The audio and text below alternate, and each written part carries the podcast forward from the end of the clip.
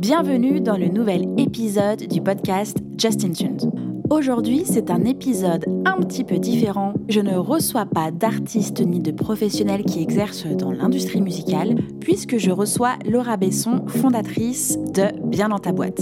Laura est coach pour entrepreneurs spécialisée en psychologie positive. Laura et moi échangeons euh, sur la créativité, sur le stress, sur la peur de se lancer, la peur de l'échec. Les questions que je pose à Laura sont celles que j'ai reçues en commentaire, celles que j'ai reçues par mail ou encore celles que je rencontre au quotidien avec euh, différents artistes et différents professionnels et entrepreneurs de l'industrie musicale.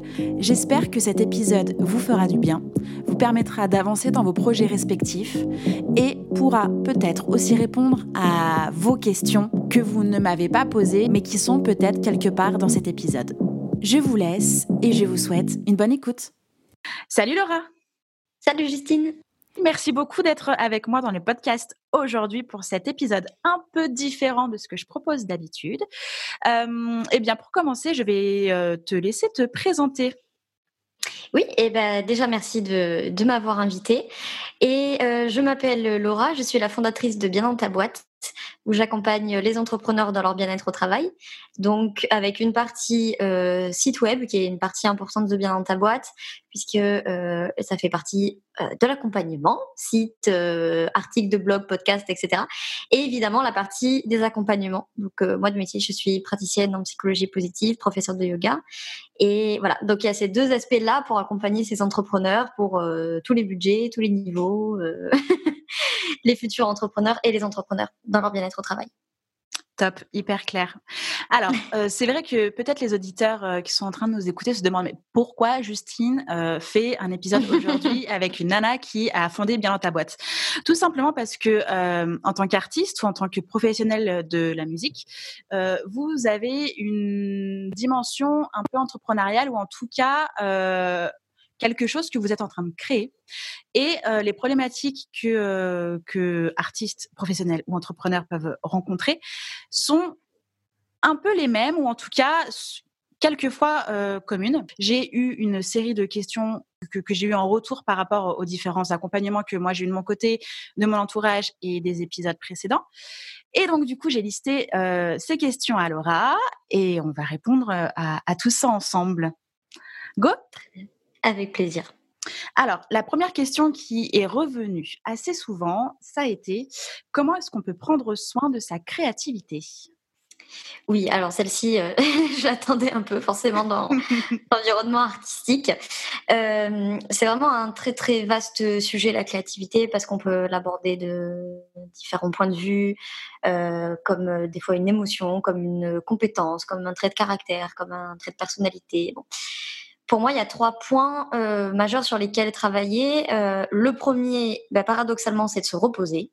Mm-hmm. Parce que euh, un cerveau aussi au repos, un cerveau qui respire, c'est aussi un cerveau qui a de la place pour trouver d'autres idées. Et, et, je pense que tous les créatifs de près ou de loin se reconnaîtront là-dedans, hein, qu'on soit artiste ou entrepreneur ou, n'importe quoi. Euh, quand on est tout le temps, tout le temps, tout le temps dans le boulot, tout le temps en train de créer, tout le temps en train de penser, euh, il y a un moment où on a moins de place à l'innovation, à trouver des idées nouvelles. Donc, déjà, laisser aussi un peu son cerveau tranquille et au repos. Des fois, c'est dans l'ennui d'ailleurs qu'on se dit Oh putain, mais putain, j'ai une idée de fou. Pourquoi n'y ai pas pensé avant? Le deuxième point, bah, je viens un peu contredire le premier, c'est aussi de travailler. Euh, j'ai entendu la Garfield dont la créativité n'est pas à débattre, je pense, euh, dire euh, les idées viennent en travaillant. Et alors voilà, même si je pondère, parce qu'il faut bien entendu aussi se reposer, laisser son cerveau tranquille, etc., c'est aussi en travaillant qu'on avance sur le projet, qu'on trouve des idées, qu'on annule aussi des idées, euh, mm-hmm. parce que en les mettant en pratique, on dit qu'en fait, ça mène à rien. Et le troisième point, je dirais, c'est de ne pas se censurer. C'est certainement la partie la plus difficile à faire, mais parce que dans le processus créatif, on peut dire non, mais cette idée, elle sert à rien. Et avant même de les avoir finalement vraiment réfléchi, concrétisé, on les laisse déjà tomber euh, parce qu'on va avoir ce qu'on appelle des pensées automatiques euh, qui viennent nous dire non, mais de toute façon, mais je suis nulle, ça sert à rien, ça marchera pas, je sais pas quoi. Euh, ça peut être la culpabilité aussi. ça, c'est un poison pour plein de choses et notamment pour pour la créativité. par exemple, dans le yoga, on a le système des, des chakras et Et le deuxième est lié à cette question-là, euh, à la culpabilité et notamment aussi à la création. Mmh et du coup, euh, bah, je trouve que déjà dans, dans ce, cet angle de vue-là, on peut tout de suite voir à quel point la culpabilité peut venir te, te bousiller ta créativité, parce qu'en fait, la culpabilité, ça tue, euh, ça tue l'envie, quoi, d'une manière générale. Donc, euh, nécessairement, ça tue la créativité aussi. Mmh Mais pourquoi est-ce qu'on pourrait être, enfin, se sentir coupable, en tout cas, avoir un sentiment de culpabilité quand on est en train de créer son propre projet alors, ça peut être directement lié, mais sinon, ça peut être une culpabilité ambiante. par exemple, si on prend le cas alors je vais, parler d'entrepreneurs parce que c'est ce que je connais, mais il faut entendre entrepreneuriat au sens large, donc également mhm. les artistes qui pour moi sont également des entrepreneurs au sens voilà de, de la création et d'entreprendre quelque chose. Euh, la culpabilité, c'est un, c'est une des émotions qu'on retrouve malheureusement très très très souvent chez les entrepreneurs, qui sont tout le temps, tout le temps dans cette culpabilité de je fais pas assez, je pourrais faire mieux, je pourrais faire plus. Alors ils sont au boulot, ils culpabilisent de pas se reposer, ils se reposent, ils culpabilisent de pas bosser. Mhm. Et ça, et ça c'est un, bon, un poison pour le bien-être en général, et c'est aussi un, poison pour la créativité, parce que la créativité, elle peut se faire aussi quand il y a de l'espace mental. Et si cet espace mental, il est bouffé par des pensées parasites, par de la culpabilité, par euh, des pensées euh, récurrentes et qu'on tourne en boucle et, et qu'on ressasse, qu'on ressasse, qu'on ressasse ce problème, il n'y a pas de place pour l'innovation, c'est pas possible. Ok. Euh, ce qui peut du coup être tu, pourrais proposer dans ces cas-là euh, une prise de recul, un lâcher prise. Qu'est-ce que, quelle est la solution à ça un peu?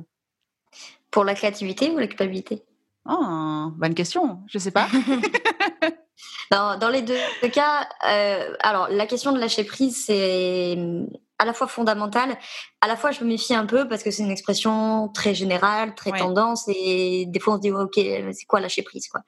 Donc effectivement des formations de psy positive et de yoga, c'est vrai qu'une compétence que je recommande beaucoup c'est la pleine conscience mmh euh, qui va aider à la créativité nécessairement parce qu'on va faire de la place dans le mental, enfin de la place dans l'espace mental. Euh, et pour la culpabilité de la même manière, puisqu'on va prendre aussi du recul, et plus que prendre du recul, c'est la question de changer de perspective, en fait, sur ses pensées.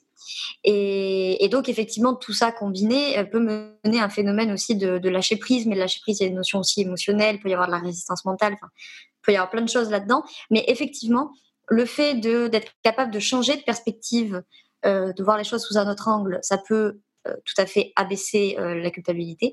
Et également, si on reste vraiment sur la question de la créativité euh, et qu'on, par exemple, on a la sensation de bloquer, de s'enliser avec ça, mmh bah, plutôt que de regarder le truc en disant et voilà et j'y arrive pas et j'invente plus rien et je trouve pas d'idées et j'innove pas. Bon, bah, en fait, plus tu bloques là-dessus, moins tu vas trouver des idées. Mmh voilà, ça c'est typique focus problème. Mais voilà, donc on va plutôt aller se concentrer sur les solutions et pour accompagner cette recherche de solutions, je trouve que toutes les compétences liées à la pleine conscience euh, sont très utiles parce qu'on va d'abord faire de l'espace mental mhm. et calmer ce flux de pensée en fait. Parce que si tu es tant parasité par tes propres pensées et qu'en plus ces pensées sont, sont toxiques, si je peux dire ça mhm. comme ça, bah, il ne peut rien sortir de très, euh, de très percutant. Et ça, malheureusement, c'est qu'on dit dans une société, en tout cas pour les occidentaux et occidentales qui nous écoutent, euh, dans une société qui nous fait croire que c'est normal en fait que tes pensées comme ça débarque avec perte et fracas et qu'elle fout le bordel et que non en fait qu'il faut subir quoi. C'est normal de subir quoi. Ouais voilà c'est c'est ouais bah, c'est normal que je culpabilise c'est normal que je m'angoisse c'est normal que me que, que je cogite c'est normal que je rumine. Euh, non en fait genre tes pensées n'ont pas à débarquer comme ça en me disant c'est bon j'ai envie de foutre le bordel et je débarque quoi. Et mais ça ça vient aussi qu'on a on est dans une société qui met toujours le cerveau comme l'organe suprême euh, mmh incontestable, etc.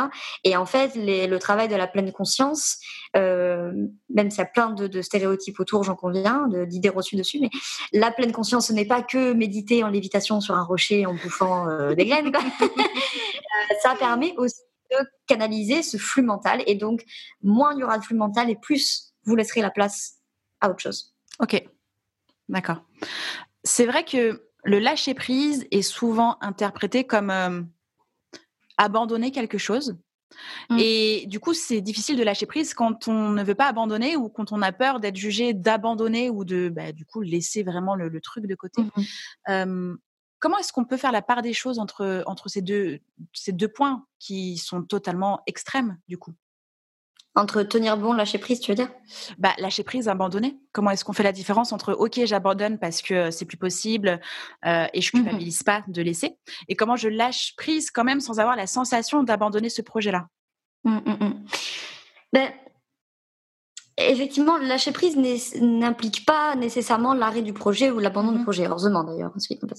Le lâcher prise, c'est plus j'accepte que je n'ai plus de contrôle sur la situation. D'accord. Mais il y a, une notion de lâcher quelque chose quand même malgré tout. Bien hein. sûr. Euh, moi, j'ai une métaphore de, de, la voiture pour ça. C'est la voiture pour avancer. De quoi vous avez besoin Bon, là, les gens vont dire, on a besoin d'essence, on a besoin de mettre le contact. Bon, ok. Au moment où la voiture démarre, le premier truc qu'elle fait, c'est lâcher les, des gaz d'échappement. Mhm. Et cette métaphore, on s'en sert pour dire le premier truc que vous devez faire si vous voulez avancer, c'est qu'il faut accepter de perdre quelque chose. Il faut accepter de lâcher quelque chose à la base. Si tu veux avancer, il faut accepter de laisser quelque chose derrière.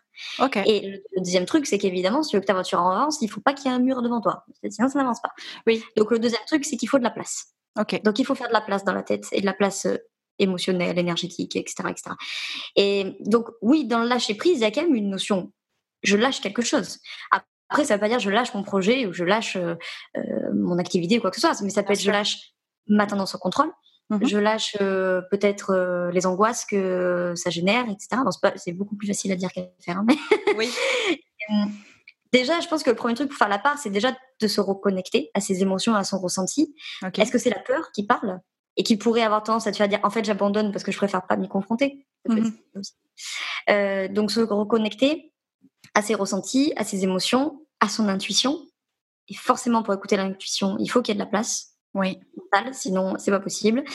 Euh, donc euh, voilà, il y a encore cette notion, tu vois, il faut faire de la place et tout. Et, euh, et la capacité à prendre du recul va aider aussi. Alors c'est vrai que moi, je vais, je vais, voilà, je vais parler de pleine conscience de yoga, mais après, ça peut très bien passer par la danse, par la peinture, par le foot, enfin, peu importe, chacun doit trouver son truc. Mais la capacité à prendre du recul sur la situation et dire, OK, voilà où j'en suis aujourd'hui. Est-ce qu'effectivement, il faut abandonner le projet? Mmh parce que il faut faire face à la réalité, ça ne marche pas, c'est pas rentable, euh, je sais pas quoi.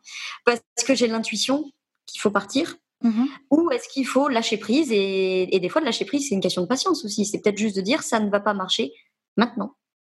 Et là, je, lâche prise en fait. Et Là, tu sais, dans la culture yogique, on dit, enfin pas que j'ai les yogis d'ailleurs, mais on dit euh, qu'il faut se détacher des résultats. C'est tellement une des choses les plus difficiles à faire pour nous en Occident. C'est vraiment, je, je mets la meilleure intention du monde dans ce que je fais. Ce qu'il advient des résultats ne m'importe pas en fait. Mmh Alors c'est extrêmement difficile d'en être détaché à ce point-là, mais je pense qu'avancer dans ce cheminement et dire voilà pour mon projet musical euh, artistique, à partir du moment où en fait j'ai fait tout ce que je pouvais de A à Z, que tout est bon machin, si ça ne marche pas, qu'est-ce que je peux faire de mieux Bien sûr. Les résultats ne m'appartiennent pas quoi. Mais comment on sait qu'on a fait tout ce qu'il fallait vraiment de A à Z? Tu vois? C'est ça bah aussi, c'est que chacun fait avec ses outils, avec ses moyens et, et pense bien faire. Et c'est mmh. tout à, son honneur hein, de bien penser, euh, enfin de, de, bien faire et de penser bien faire les choses, tu vois? Mais mmh du coup, des fois, on est aussi bloqué dans, dans ce truc euh, qui est, bah, j'ai tout fait, je suis bloqué, c'est pas moi, c'est eux, ou, ou, je sais pas. Il y a plein de, plein d'excuses différentes possibles. Mmh. Oui, oui, alors effectivement, comme tu dis, c'est une excuse, c'est-à-dire que c'est pas eux, c'est vous. Hein. Je le dis avec provocation, mais c'est. Je le dis vraiment avec provoque parce que, évidemment, que peut-être, euh, je sais pas, moi, tu, tu, lances ton projet là en, plein, euh, en pleine épidémie, bon, bah, ok, c'est pas toi, euh, mmh. bon, c'est pas de bol. Ok, des fois, c'est D'accord. Par contre, ce qui est ta responsabilité, c'est la réaction que tu vas avoir. Mmh à ces circonstances-là et, euh, et, les actions que tu vas mettre en place et les émotions que tu vas avoir. On est responsable de nos émotions, de nos actions. Donc, et donc, voilà, il y, y, a une part qui nous incombe nécessairement. Mais alors, quand je dis euh, j'ai fait tout ce que je pouvais, c'est pas forcément tout ce que je pouvais dans l'univers des possibles. Tu pourras jamais. Euh, je veux dire, moi, je pourrais très bien me dire que pour bien ta boîte, je fais pas assez parce que j'aurais pu injecter un million d'euros de capital. Oui, oui certes, dans une dimension, c'est possible. Tu aurais pu quand même injecter un million d'euros. voilà, mais dans ma dimension à moi, c'est pas possible de faire ça. mais disons que euh, si demain j'arrête bien ta boîte pour X ou Y raison, il y a certainement plein de choses, mais c'est évident que j'aurais pu faire mieux ou plus longtemps, ou je sais pas quoi. Ça, c'est certain. Mais moi, avec moi-même, j'ai la tranquillité de me dire, j'ai fait du mieux que je pouvais au moment où je l'ai fait. Ok. J'aurais rien pu faire de mieux que ça. Parce qu'il y a plein de moments aussi où j'ai dû m'arrêter de travailler parce que j'étais trop fatiguée ou quoi que ce soit. Euh, oui, je pourrais commencer à me torturer, à me dire ouais, quand même, si j'avais bossé 48 heures de mieux, mais ça n'aurait rien changé, 48 heures mhm. de mieux. D'accord.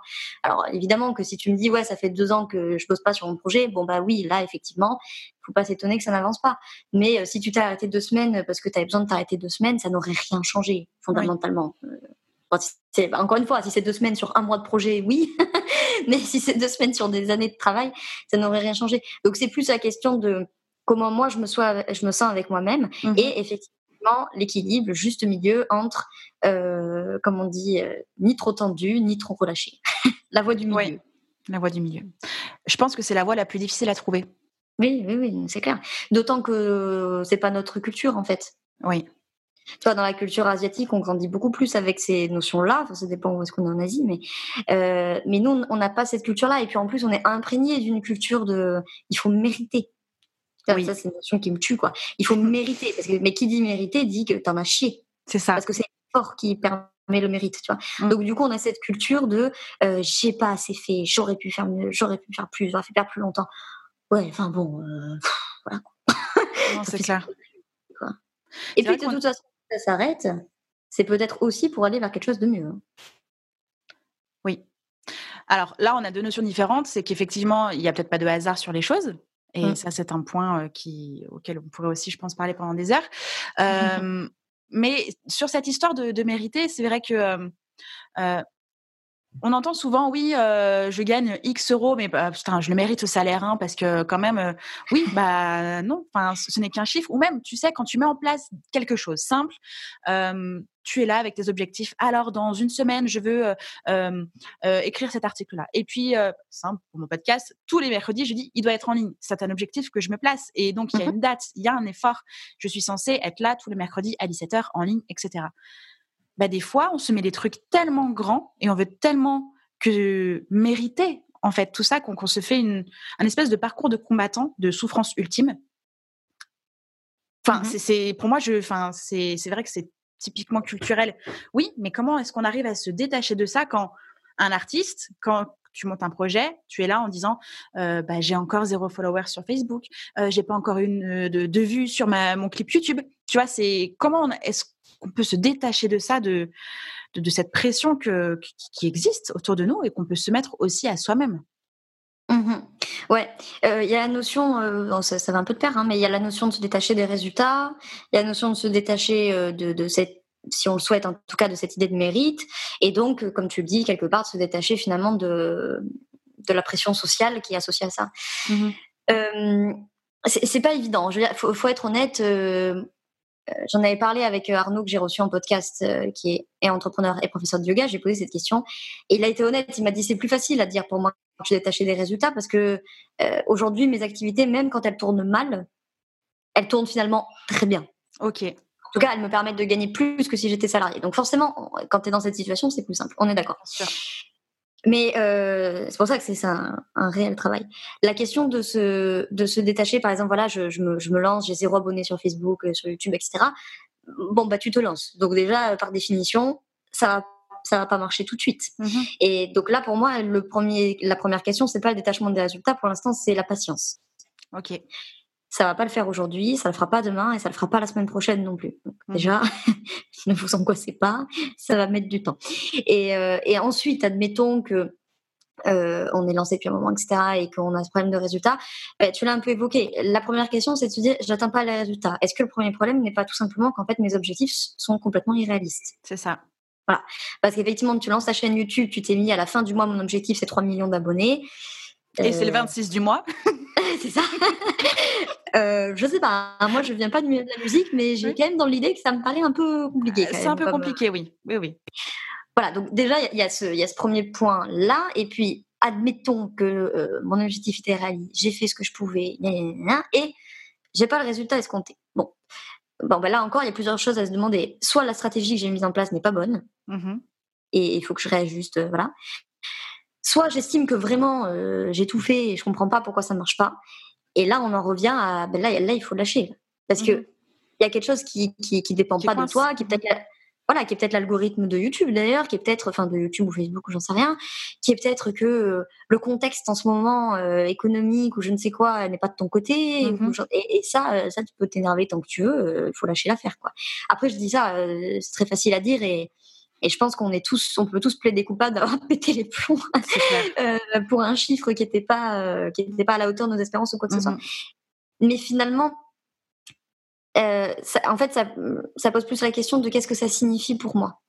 Qu'est-ce que ça vient dire? En fait, si ça m'énerve, qu'est-ce que ça vient dire de, mon processus mental? D'accord. Et peut-être que la pensée que j'ai, c'est, eh ben voilà, ben voilà, je suis pas arrivée, je savais, je suis nulle. En quel cas, en fait, c'est pas le chiffre qui t'énerve. Ce qui t'énerve, mmh. c'est que ce truc-là est en train de, selon toi, de confirmer le fait que tu es nul. Euh, peut-être que la première pensée qui vient, c'est euh, non mais attends, moi je fais tout très bien. Franchement, les gens sont vraiment cons quoi. Mmh en quel cas, peut-être que je Il y a un peu beaucoup d'ego. Voilà, peut-être que l'ego est un peu tendu là, effectivement.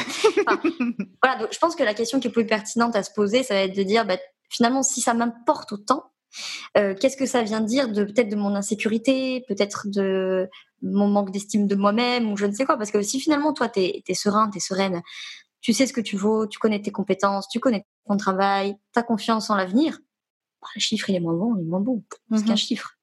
Donc en fait, si ce chiffre-là, il vient t'énerver, c'est fondamentalement, il vient réveiller peut-être un sentiment d'insécurité, peut-être un manque d'estime de soi, etc., etc. Donc ou une stratégie qui est pas la bonne, ou des objectifs irréalistes, ou je ne sais quoi. Mais on est d'accord que ce travail de détachement des résultats, il est long et que, comme on l'a dit, il est lié aussi à une notion effectivement dans notre société de mérite que tout le monde ne veut pas remettre en question, parce que je comprends très mmh bien, il y a des gens qui sont euh, tout à fait OK avec ça, je le conçois. C'est vrai que moi, ce qui me dérange dans cette notion de mérite, c'est la notion que euh, il y aurait des gens qui en, qui en chient plus et que eux, du coup, ils méritent plus. Je mhm. prends l'exemple, je l'ai eu il y a pas longtemps, euh, d'une copine dont les parents sont médecins. Et on a une copine en commun qui dit Ouais, enfin, après, tu vois, je dis ça, ses parents, ils sont beaucoup de pognon, mais après, ils le méritent. Hein. Euh, qui décide de ça, en fait? C'est clair bon, là, en l'occurrence, j'adore euh, ces, personnes. Hein, donc, mais euh, je veux dire, là, elle me le disait pas, ils méritent au sens, ce sont des gens super. Elle me mmh. disait, ils méritent au sens où, en fait, ils ont fait 10 ans d'études et que, comme chacun sait, ce sont des études qui sont extrêmement éprouvantes. Donc, en fait, on a cette idée que comme ils ont souffert beaucoup et longtemps, alors ils méritent aujourd'hui d'être mmh payés beaucoup. Ou parce que, alors, ok, la médecine, on peut dire non, mais ils méritent parce qu'ils sauvent des vies, etc. Ok, mais euh, il y a plein de, corps de métier comme ça, on va dire, ils méritent parce qu'ils ont fait beaucoup d'études. Tu vois, les avocats, par exemple, voilà, ils ont fait beaucoup d'études, c'est difficile de passer le barreau et tout. Je dis pas que ces gens méritent pas leur salaire, c'est pas ça, mais euh, disons que moi personnellement, je vais pas indexer leur mérite sur le taux de souffrance qu'ils ont. c'est clair. accumulé en amont, tu vois. D'ailleurs, je pense que s'il y en a qui nous écoutent et qui ont été des, bons étudiants, des bons élèves euh, quand ils étaient jeunes, on leur dit ouais, mais toi c'est pas pareil, ouais, t'as des bonnes notes, mais pour toi c'est facile. Et du coup, C'est clair. Du coup, Parce que ça a été facile, j'ai pas le droit d'avoir un super salaire. Voilà, tu vois. c'est ça, c'est mais toi, c'est pas pareil, euh, t'es planqué, tu vois. Bah, et alors, euh, mmh. Pas parce que c'est plus facile que tu vois. Donc, on a vraiment cette, mmh, mmh. cette notion-là, et cette notion, elle est, elle est tenace. Et puis, les résultats, c'est aussi parce qu'on est dans une société actuelle qui est quantifiée. Tout, tout, tout est quantifié mais tout, c'est même tes, tes, heures de sommeil, euh, ton poids, ce que tu bouffes, on, pèse tout, on mesure tout, on calcule tout. donc forcément, on est, on est des obsédés du résultat. Hein, ça c'est et puis même, tu as une entreprise, ne serait-ce que tu as un site web, mm. tu as des chiffres partout, nombre de visites, oui. Euh, blablabla. Et euh, si tu fais pas attention, tu peux devenir barjot avec ça, c'est sûr. Hein. C'est ça. Donc on en revient à euh, lâcher prise. lâcher prise, et puis surtout, ça n'a rien à voir avec ma valeur intrinsèque. Oui. C'est-à-dire que si je mets tout ce que je peux dans un projet et qu'il n'y a que 200 personnes sur mon site alors que j'en voulais 2000, ok, ça fout les boules, je le comprends tout à fait. Hein. Et il y a des questions à se poser, mais ça n'a rien à voir avec ta valeur intrinsèque à toi en tant qu'humain. Oui, c'est tout simplement être, euh, voilà, c'est ça. Et puis des stratégies marketing à mettre en place, de la pub. Enfin, il y a d'autres euh, d'autres outils pour ça, effectivement. Et d'autres explications que c'est moi qui suis oui. pourri, quoi. non, mais c'est vrai. sans se mettre la fort, comment est-ce qu'on peut mesurer ces actes? Mesurer euh, si on en fait assez? Ouais. ne pas chercher à en faire assez. Mmh, c'est-à-dire? Là, c'était une vandame un peu, hein Sois aware, ok C'est ça, c'est ça. Euh, non, non, non, je comprends ce que tu veux dire, mais hum, en fait, c'est tourné en rond parce que du coup, tu dis, j'accepte de me détacher des résultats, de me détacher du mais du coup, si je me détache de ça, comment je sais que j'en ai fait assez? Mmh Et eh bien, en le mesurant. Mmh Donc, du coup, effectivement, là, là t'es es kéblo, si tu peux dire ça comme ça. Donc, la, la question, c'est plus de se dire, est-ce qu'à mes yeux, à moi, est-ce qu'à mon ressenti plutôt, je vais dire ça mmh comme ça, est-ce que moi je ressens que c'est ok comme ça? Je veux dire, il y, a plein de gens qui euh, ont besoin de travailler, euh, ont besoin, envie de travailler, euh, je sais pas, 60-70 heures par semaine, mais grand bien leur face s'ils sont bien comme ça. Il y a des gens qui feront tout pour travailler deux heures par jour et grand bien leur face s'ils sont bien comme ça. Donc nous, c'est vrai qu'on a l'habitude de mesurer l'effort et, et la réussite. Mmh du chiffre, c'est-à-dire le temps d'heures que j'y passe, le, chiffre d'affaires que ça génère, euh, le nombre de vues mm. que ça génère, je sais pas quoi, tu vois. Mais si tu enlèves ça, bah, tu vois, tu, tu vois, en fait, si tu enlèves ça, on est complètement paumé. On mm. se dit, bah, du coup, si j'ai pas de chiffre, je fais comment? Mm-hmm. Et eh ben, tu fais avec tes ressentis à toi. Et donc, j'en reviens à ce que je disais au début, c'est se reconnecter à ses ressentis, à ses émotions, parce que si ça, c'est pas OK, alors il n'y a pas d'intuition, il n'y a pas de créativité, il n'y a pas de lâcher prise, il n'y a pas de prise de recul. Et alors, surtout, si je t'enlève les chiffres, alors là, c'est ça cata. Et paradoxalement, on est les premiers à dire ouais, moi dans un monde idéal, euh, je m'en foutrais de combien de personnes sur mon site, je m'en foutrais des sous. Euh. et ouais, tu dis ça, mais en même temps, tout, ça, ce sont des indicateurs pour toi ouais. de, de fonctionnement, de qualité. Euh, ouais, Exactement.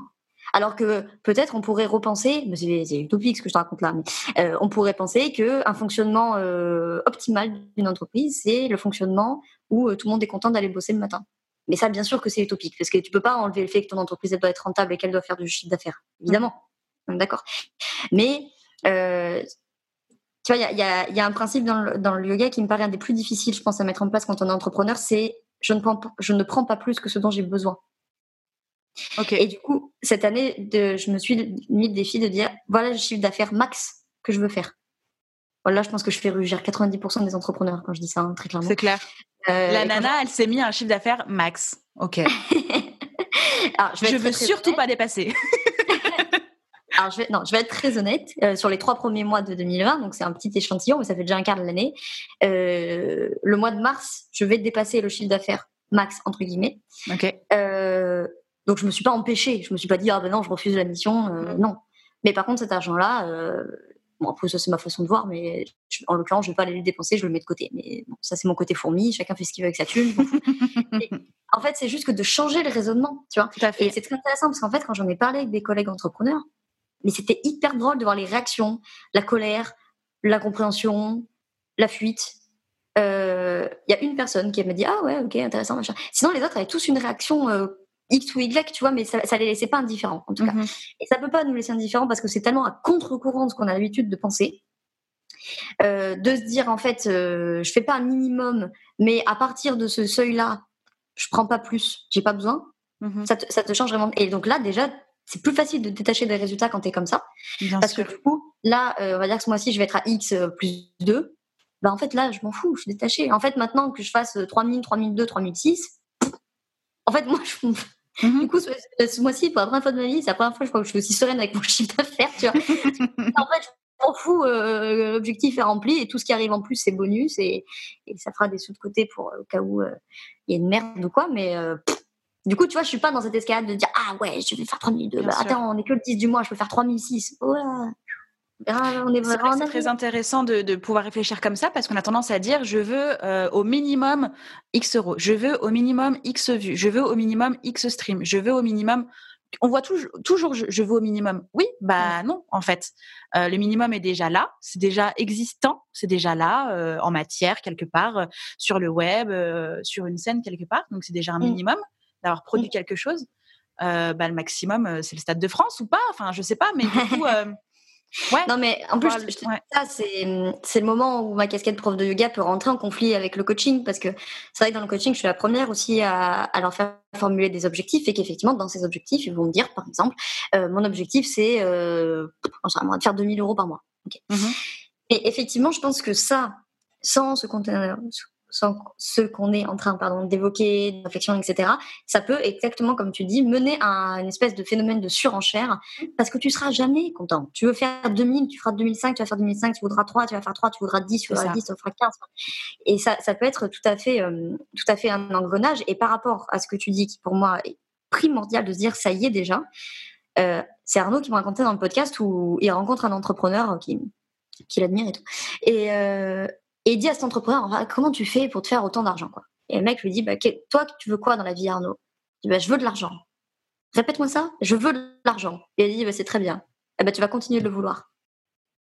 Ah, allez, dans, ta, dans ta face.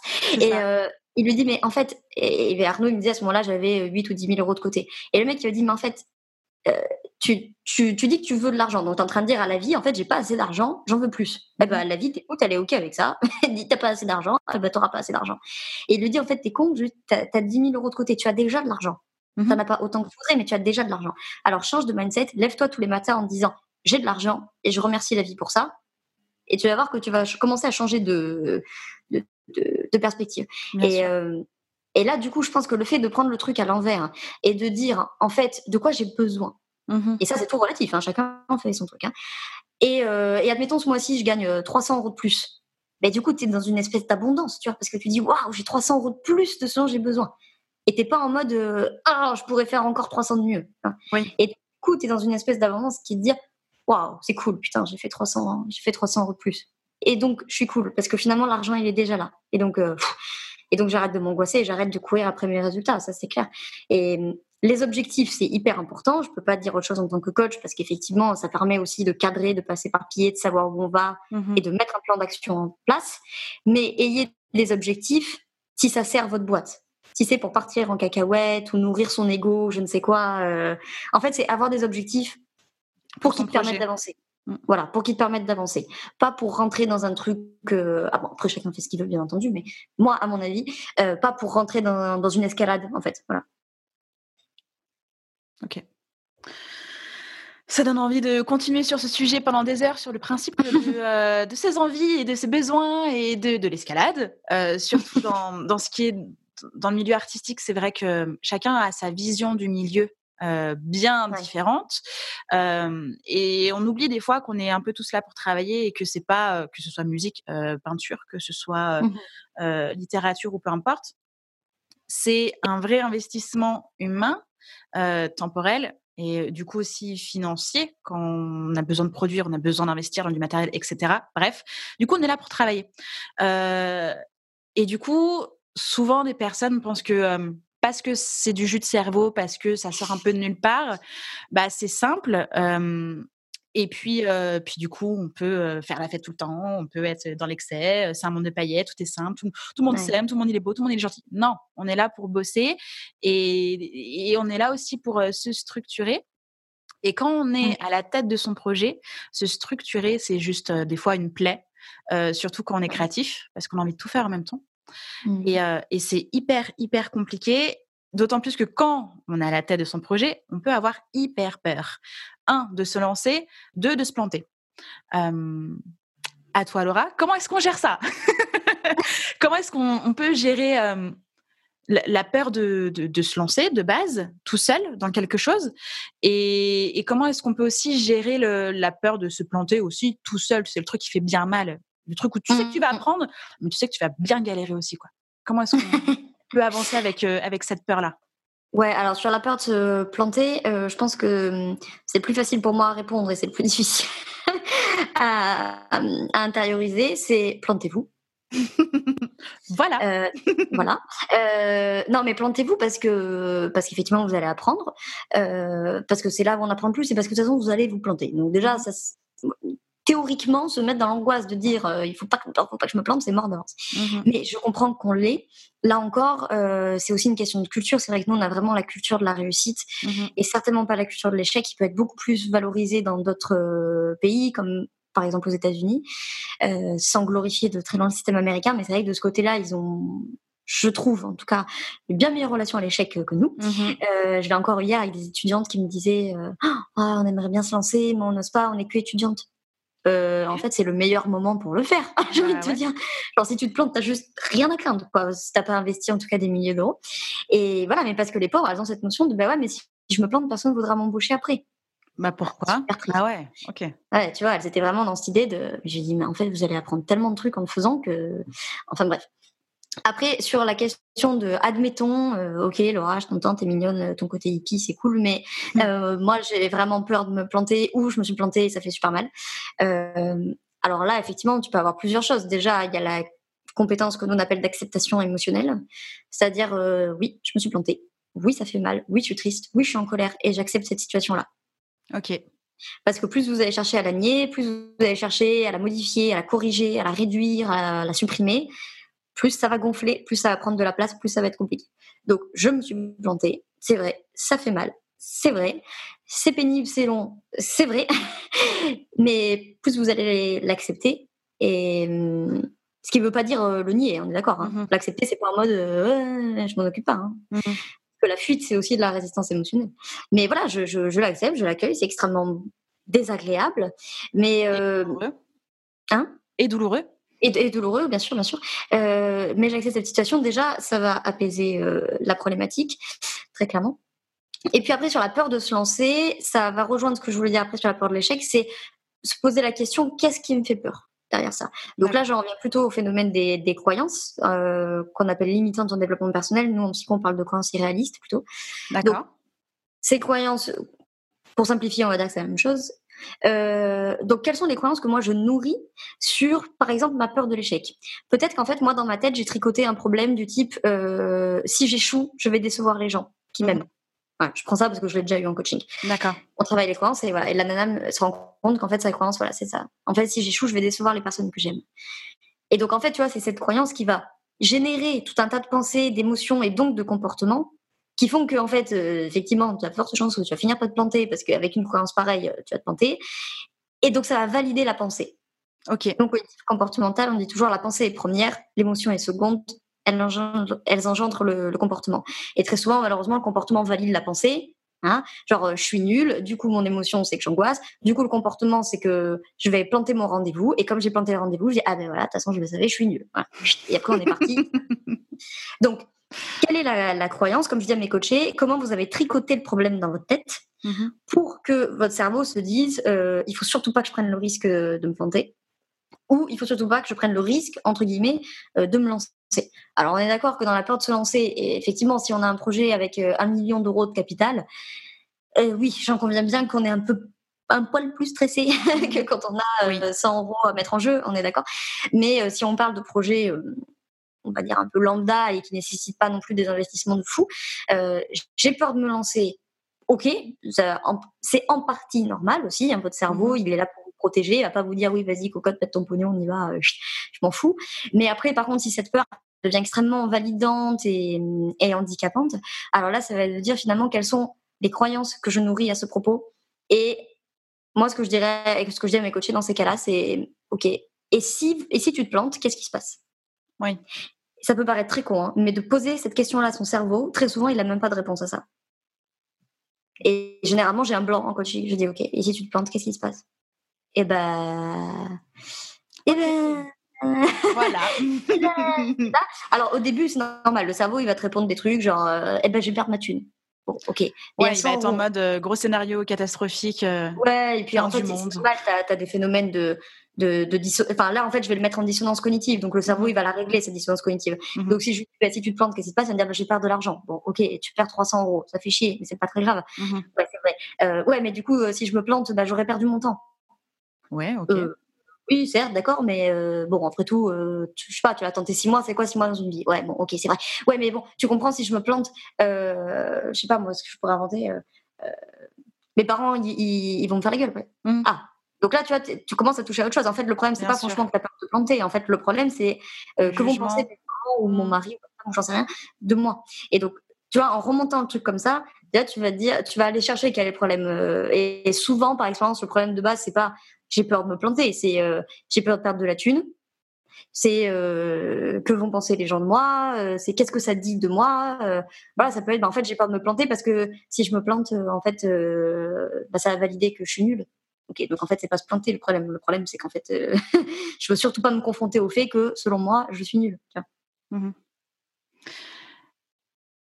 Et une fois qu'on a envie de se lancer, mais que du coup on trouve encore un peu. Moi, alors moi, c'est vrai que, j'appelle ça un peu euh, trouver l'excuse encore pour creuser, pour tu sais un peu tourner autour du pot et tout. Mmh.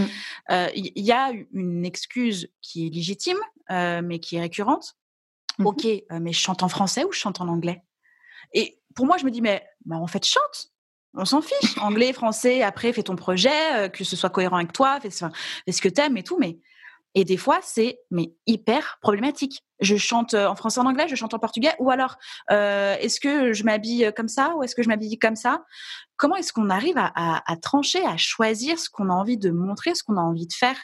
Est-ce qu'il y a un, je vais pas dire un, un mode d'emploi, une recette, parce que ça n'existe pas clairement. Euh, sinon, on serait peut-être pas là aujourd'hui. On aurait fait tout autre chose. Je sais pas. euh, mais est-ce qu'il y a des pistes pour euh, pour prendre une décision, pour pour oui, pour se décider à faire quelque chose? Alors, je n'apporterai pas de réponse sur est-ce qu'il faut chanter en français, en anglais ou pas. Ouais. C'est pas du tout mon champ de compétence, mais sur la capacité à prendre des décisions d'une manière générale, il peut y avoir plein de choses qui expliquent qu'on n'arrive pas à prendre des décisions.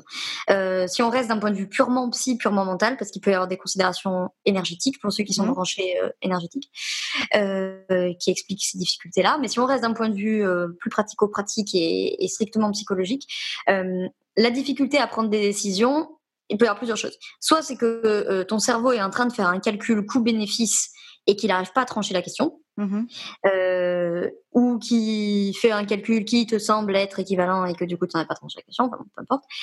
Ça peut être aussi, euh, bon, tu as des personnalités hein, qui ont plus de difficultés aussi mmh à, à, prendre des décisions. Typiquement, les personnalités plus impulsives ont beaucoup plus de facilité à prendre des décisions. C'est pas toujours des décisions raisonnées, oui, mais, euh, elles ont la.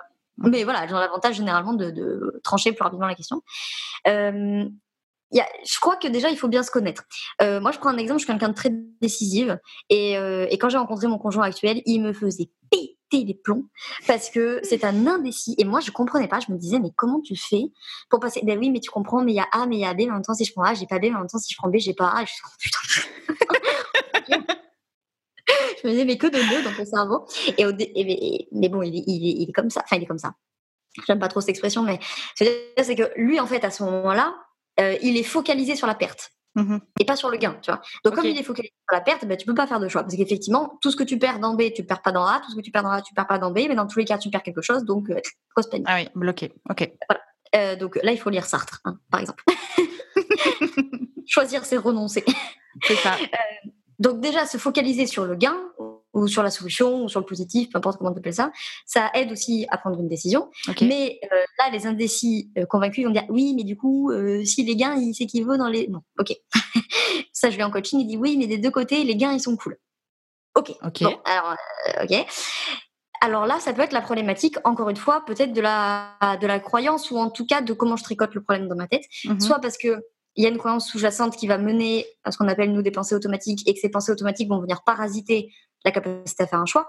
Par exemple, peut-être que moi j'ai tricoté une croyance sur moi-même qui est de dire je ne suis pas capable de prendre de bonnes décisions. Et donc euh, bah, forcément avec une croyance comme ça, si tu veux, euh, bah oui. de prendre des décisions parce que c'est clair ton cerveau va générer ce que voilà, nous on appelle des pensées automatiques. Donc au moment où tu vas faire le choix, tu vas te dire de toute façon je vais pas y arriver, de toute façon quoi que je décide ça sera foutu, euh, quoi que je décide ça sera une mauvaise idée, je sais pas quoi. Et ces pensées automatiques elles sont très furtives par définition, mmh. donc souvent on n'a même pas conscience en fait que on a pensé ça, conscience au sens neurologique de la chose en tout cas. Et mmh, donc ça peut tout à fait être cette euh, problématique euh, là. Et donc dans ces cas-là, il faut effectivement détricoter entre guillemets la pelote jusqu'à se dire, jusqu'à remonter à la croyance de, euh, admettons, euh, je sais plus ce que j'ai sorti comme croyance, mais euh, voilà, je suis pas douée pour prendre des décisions ou de toute mmh façon tout ce que j'ai toujours décidé, ça s'est mal soldé, tu vois. Oui, oui. Voilà, bon, bah ça, c'est une croyance, littéralement au sens psychologique de la chose, c'est-à-dire la croyance que le bénéficiaire a sur lui, sur les autres ou sur lui-même et qui tient pour vrai sans preuve tangible de sa véracité définition de la croyance irréaliste. Et, et, en fait, ces croyances-là, elles ont la dent dure parce qu'en fait, on les questionne pas. Le cerveau, il construit ses schémas de pensée là-dessus. Et donc, tu peux tout à fait construire tout un tas de schémas de pensée sur la croyance je ne suis pas capable de décider quelque chose d'intelligent. Mmh c'est extrêmement violent comme croyance quand même. Mais, euh, et du coup, tu n'arriveras jamais à prendre des décisions. Ou alors, comme je reviens à ce que je disais au début, l'espace mental est complètement, complètement parasité. Euh, ce qui est quand même le schéma euh, très classique de la non prise de décision. Mmh euh, et donc bah là, tu vois pas clair en fait. Et j'en reviens à ce que je disais, faites de la place dans vos têtes, euh, allez, euh, sais moi, euh, peindre, danser, marcher dehors, faire du poney, ce qui vous vide la tête. Mais il faut faire de l'espace mental à un moment donné. Mmh Des fois, tout simplement lâcher prise, accepter que peut-être si contre vents et marées on n'arrive pas à trancher, c'est que c'est pas le bon moment pour trancher en fait. Mmh c'est qu'on n'a pas les éléments nécessaires, suffisants pour trancher. Ou alors, ce qui arrive souvent, c'est pas qu'on n'a pas tous les éléments, mais c'est qu'on va avoir tous les éléments rationnels et on n'arrive pas à trancher. On se dit putain, je sais pas pourquoi. J'ai tout, j'ai pesé le pour, le contre, machin, et j'arrive pas à décider. Ben, peut-être parce qu'au fond, il y a une intuition que tu n'arrives pas à écouter qui est en train de te dire c'est pas le bon moment. Ok. Prends ton temps.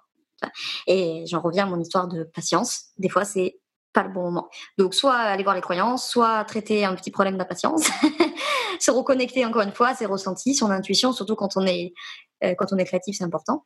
Euh, parce que peut-être que c'est elle qui est en train de dire euh, hum, hum, hum, pas le bon moment, ou qui est peut-être en train de dire en fait c'est un non-choix. En fait, peut-être que le choix c'est pas français ou anglais. Peut-être que le choix c'est est-ce que je chante ou pas. Oui.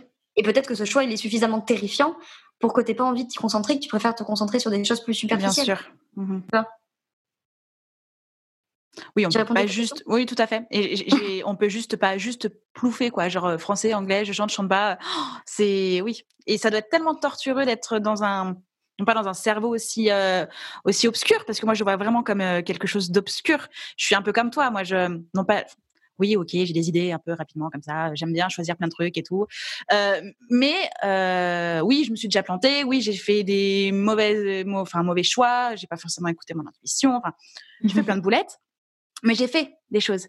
Et je suis pas restée dans une espèce d'immobilité ouais. euh, noircie par alors ça veut pas dire que j'ai pas de peur hein, je flippe comme tout le monde pas de souci hein, je suis tout à fait normale mais c'est vrai que oui, il faut, il faut arriver à, mettre ça de côté comme on peut euh, avec euh, avec ce qu'on peut et, et, du coup avoir des gens comme toi autour de soi pour euh, pour pouvoir voilà prendre du recul du coup parce que je pense que c'est aussi important de pouvoir discuter mmh. de ça avec d'autres personnes. complètement. déjà, il y a un truc très important que j'ai pas dit et que tu fais bien de souligner, c'est l'action. Alors, euh, je vais me tirer une balle dans le pied tout de suite. Pas l'action permanente, parce que ça, c'est mmh pas bon non plus. Mais par contre, l'immobilisme est très mauvais. Et effectivement, plus on s'embourbe dans l'immobilisme, moins on va arriver à trancher quoi que ce soit et à prendre une décision. Mmh Faites des choses. Il y a des choses qui vont pas marcher. Ben, tant pis, vous ferez avec. Déjà, vous, aurez, déjà, vous le saurez, euh, que ça a marché ou non. Euh, ça éliminera des pistes. Vous allez apprendre de, ces choses-là, etc. Et, et au moins, on avance. Parce qu'effectivement, plus on s'immobilise, plus la peur cristallise le projet. Mm-hmm. Et puis ça va être difficile après de, de, faire des choix. Et effectivement, prendre du recul euh, par une activité qui, qui, nous plaît, par la pleine conscience, le yoga, le qigong, ce que vous voulez, le, la danse, peu importe.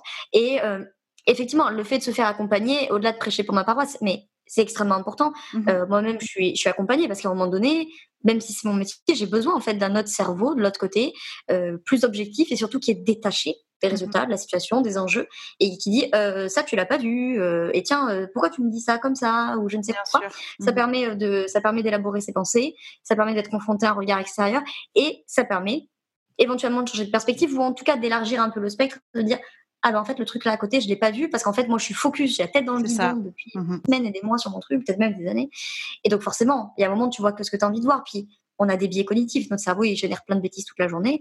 Euh, il est formidable, mais il génère aussi des bêtises. Et notamment, on a ce qu'on appelle le biais de confirmation, l'hypothèse. Donc, ton cerveau ne va sélectionner que ce qui le conforte. D'accord. À partir du moment où toi, tu es parti sur quelque chose, tu vas sélectionner tout ce qui vient confirmer la théorie. Donc, en bien ou en mal, d'ailleurs, tout en passant. C'est pour ça aussi que d'avoir quelqu'un de l'autre côté, euh, un cerveau de l'autre côté, si je veux dire, sûr. ça permet aussi de dire euh, non, ça, ça non. Là, tu es en train de voir ce que tu as envie de voir, mais euh, tu as oublié le truc à côté là. tu, peux, tu, peux, tourner en boucle pendant des heures sur le même truc, ah sur le même point noir, alors qu'en fait, il y a d'autres trucs à côté. Ah, c'est clair, moi j'ai une de mes coachées, si elle, nous écoute, elle se reconnaîtra. Euh, j'ai interdit l'expression mais en même temps. Parce que c'était un calvaire pour elle. Parce qu'elle me disait oui, mais ceci, oui, mais en même temps, il y aurait ci, il y aurait ça. Mais en même temps, il y euh, on va interdire cette, euh, cette phrase. Euh, je, en même temps, c'est nulle part, quoi. C'est, ça veut rien dire. Ça. Bah, en même temps, c'est, c'est, l'un ou l'autre, ou c'est ni l'un ni l'autre aussi. Bah oui, c'est ça. Et en l'occurrence, elle était souvent dans la situation de, du coup, de ni l'un ni l'autre. Donc mmh. après, ça tue ton estime de toi-même parce que tu dis, bah, du coup, j'avance pas et j'ai rien fait. C'est ça. Comme tu n'avances pas, eh ben j'ai peur. Et comme j'ai peur, j'arrive pas à décider, machin.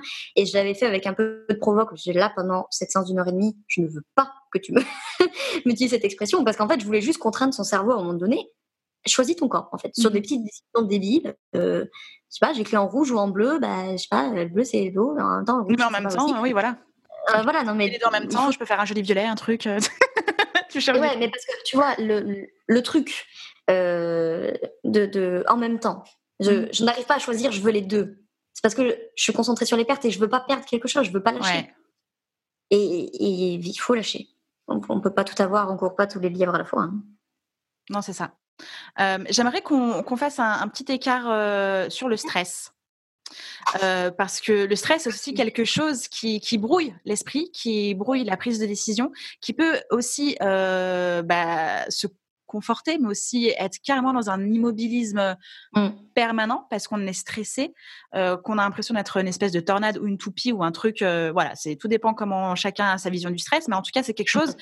qui peut être euh, hyper étouffant et négatif quand on se construit, quand on construit un projet quel qu'il soit, et, et, quand on a envie de créer des choses, on est stressé de la qualité du truc, on est stressé du rendement. Encore une fois, on est stressé de est-ce que ça va être bien perçu, on est stressé. Mmh de est-ce que euh, je peux me lever tôt, enfin est-ce que je peux me lever tard et pas forcément être obligé de me lever tôt? Enfin voilà, il y a plein de, de, de, stress qui peuvent être liés à ses propres croyances, à son propre environnement et à sa propre éducation, mais n'empêche que ça reste du stress. Comment mmh est-ce qu'on peut en prendre soin, l'accepter et le diminuer? Mmh. Alors euh, déjà, comme tu l'as dit, le stress, ça génère un esprit embrouillé, oui, et un esprit embrouillé génère du stress. Mmh petit 1. Petit 2, euh, tu as très bien fait de dire comment on peut l'accepter d'abord et le diminuer ensuite. Mhm. Parce qu'effectivement, le premier truc qu'on va faire, c'est qu'on va vouloir à tout prix, tout prix, tout prix, le contrôler, le réduire. Et encore une fois, en fait, si on fait ça, tu te focuses sur le problème. Bah oui. Et donc, par définition, le problème va enfler, va gonfler, va prendre toute la place et après, on voit plus que lui. Et donc là, on tourne en rond parce qu'on voit plus que le problème. Donc, la gestion du stress, euh, il y a plusieurs aspects. Le premier gros aspect, c'est déjà une grosse partie du travail. Euh, les gens vont dire oui, oui, je sais, je sais, parce qu'on le répète tout le temps, mais on le répète, c'est important, c'est déjà l'hygiène de vie. Mhm. Donc déjà, c'est d'avoir une alimentation qui est adaptée à nos besoins. Là aussi, on va dire, ouais, on nous dit tout le temps, ben oui, mais c'est vrai, parce qu'aussi, une mauvaise alimentation qui n'est pas adaptée, ça va générer du stress déjà oxydatif d'un point de vue purement biologique. Et aussi, on sait très bien, bien entendu, que euh, cette alimentation passe par nos intestins et que les intestins ont un énorme impact sur euh, notre psyché et sur nos émotions. Mhm. Donc euh, voilà, par exemple, si on va toujours se coffrer de plats préparés, très très gras, très sucrés, machin, je pense que tout le monde peut euh, a déjà fait l'expérience qu'on se sent quand même vachement moins bien quand on mange comme ça, euh, parce qu'évidemment le corps ben, est fou à traiter, on a moins d'énergie, etc. Une bonne alimentation, le sommeil, évidemment, c'est hyper important de dormir suffisamment, mais de pas dormir trop non plus, parce que des fois on dit ouais il faut dormir, dormir, dormir, oui, mais enfin bon, il euh, faut pas non plus, voilà, il faut trouver le, bon rythme qui vous convient. ça m'amène justement au troisième point, c'est connaître son rythme et le respecter. Tu as parlé par exemple, est-ce que je peux me lever tard? Je vais prendre un exemple très concret dans mon appartement. Moi, je suis une couche-tôt, lève-tôt. Je peux me coucher à 21h30, il n'y a aucun problème. Je peux me lever à 5h30 du matin, il n'y a aucun problème. Je suis très, efficace le matin. Par contre, le soir, c'est même pas la peine que tu viennes me faire chier avec le boulot. vraiment, au max. Il n'y a plus personne. Là, c'est même pas la peine, tu vois. C'est-à-dire que vraiment, vraiment les semaines de bourg, je peux bosser jusqu'à 20h et c'est vraiment exceptionnel et le max que je puisse faire. Sinon, pas à 17, 18h, je commence à, mhm. à diminuer. Et, euh, et, alors à 22h, n'aime pas me parler. Oui, non, là tu ronfles. Ah, complètement. en fait, c'est que même si je suis pas couchée, mon cerveau, il s'est barré. En fait. Ouais, dit, ouais, ouais. Tu n'es plus qu'une En tout cas, mon cerveau n'est plus à ma boîte. En tout cas, il est il est disponible pour autre chose. Et, euh, et à l'inverse, bah, j'ai un conjoint qui, lui, c'est tout l'inverse. Donc, euh, il couche tard les C'est même pas la peine que tu lui poses une question 7 heures du matin. Tu vas te faire bousiller. Euh, par contre. lui, il n'arrive pas encore, quoi. Mmh.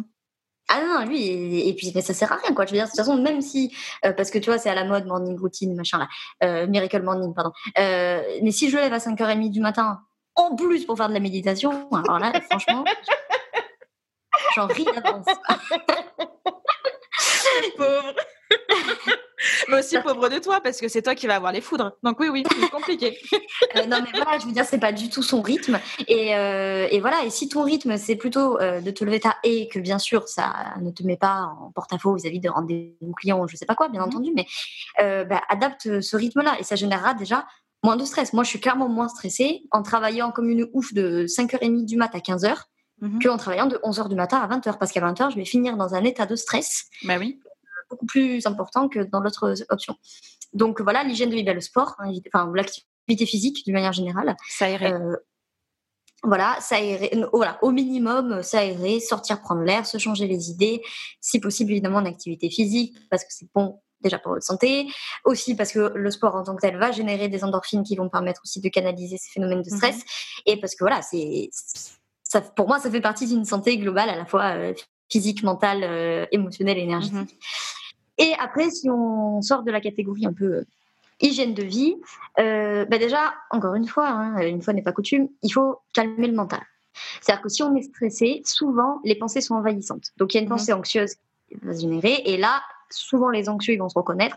La pensée anxieuse, en l'espace d'une seconde, elle est passée de ah tiens je suis en train de passer de penser à ça et le temps que je me rends compte, paf, elle a pris tout l'espace mental et là c'est la cata. Et là euh, grosse panique, euh, voilà je vais y arriver, je vais y arriver, je vais y arriver. Donc encore une fois, ou alors ça va être, et puis généralement ils ruminent, les anxieux, ou alors tu as l'autre cas, c'est pas la rumination, c'est l'agitation mentale, donc là c'est le cerveau qui part en cacahuète, qui part dans tous les sens. Oh putain, et l'impôt, et ça, fait YouTube, et machin, et ma chanson, et mon clip, et Instagram, et... et voilà. Donc dans les deux cas, calmer le mental, encore une fois, pleine conscience, ça peut être du yoga, ça peut être la danse, voilà, trouver son activité. Mais il faut calmer ce, ce, flot de pensée. Je dis tout le temps à mes coachés, vos pensées ne sont que des pensées. Mm-hmm un principe de base de la pleine conscience, la diffusion cognitive. Je diffusionne de mes pensées. Toutes ces pensées ne sont pas euh, pertinentes, mhm. toutes ces pensées ne sont pas brillantissimes. Hein, désolé de, nous l'apprendre, mais nous ne sommes pas brillants au quotidien. Euh, et donc voilà, le cerveau génère un moment des pensées stressantes, anxieuses, etc. Nous avons le choix de ne pas adhérer à ça. Je dis pas que c'est facile, hein, mais je dis que c'est possible de ne pas adhérer à toutes ces pensées-là. Se reposer, évidemment, pour le stress. Encore une fois, vous allez me dire, je sais, mais je préfère le répéter parce que quand on travaille à son compte, on a souvent du mal à se, à se reposer. C'est aussi une question d'équilibre énergétique, mental, comme tu mhm. veux. Mais voilà, il faut aussi euh, ramener l'activité, euh, toutes les activités au repos, identifier, flexibiliser les croyances, encore une fois. Parce que peut-être que dans le schéma du stress, il y a des croyances en fait qui tournent en boucle. Euh, je sais pas moi, si par exemple, ah si j'en ai une que j'ai tout le temps, il faut travailler dur pour réussir. Ah la croyance que je retrouve tout le temps chez les entrepreneurs, mhm. le mérite, tout ça, tout ça. Bah ça, c'est une pensée, euh, c'est une croyance, pardon, qui, va générer une tonne de pensées potentiellement anxieuses. Bah Parce que du coup, je vais être anxieux de pas en faire assez, d'en faire assez, je vais être anxieux de euh, pas faire assez de chiffre d'affaires, ou pas assez du, pas assez d'abonnés, je sais pas quoi. Ouais, puis le curseur de encore une fois euh, travailler dur, c'est à quel moment que c'est dur C'est ça, c'est ça. À quel moment je. Puis tu t'imagines psychologiquement, c'est de te dire à quel point j'en chie assez. C'est clair pour m'autoriser à mériter. Enfin bon, bref. Mais euh, ouais, donc dans, dans le stress, il y a, y a, plein de choses à prendre en compte. Déjà, la partie hygiène de vie, on le répète et re-répète, mais si on le dit autant, c'est parce que c'est vraiment important. Euh, en tout cas, il n'est pas nécessaire d'aller faire tout le reste si pour après, c'est bouffer n'importe quoi, dormir deux heures par nuit, jamais s'arrêter. Euh, mmh Voilà. Euh, la partie effectivement plutôt psy, mentale euh, identification, flexibilisation euh, des croyances, et puis calmer le, le, flot de pensée euh, d'une manière générale. Quoi. Et comment est-ce qu'on peut calmer le flot de, le, flot de pensée? Le yoga? Ouais, ah ouais. Il y a eu un blast, voilà, pour la police.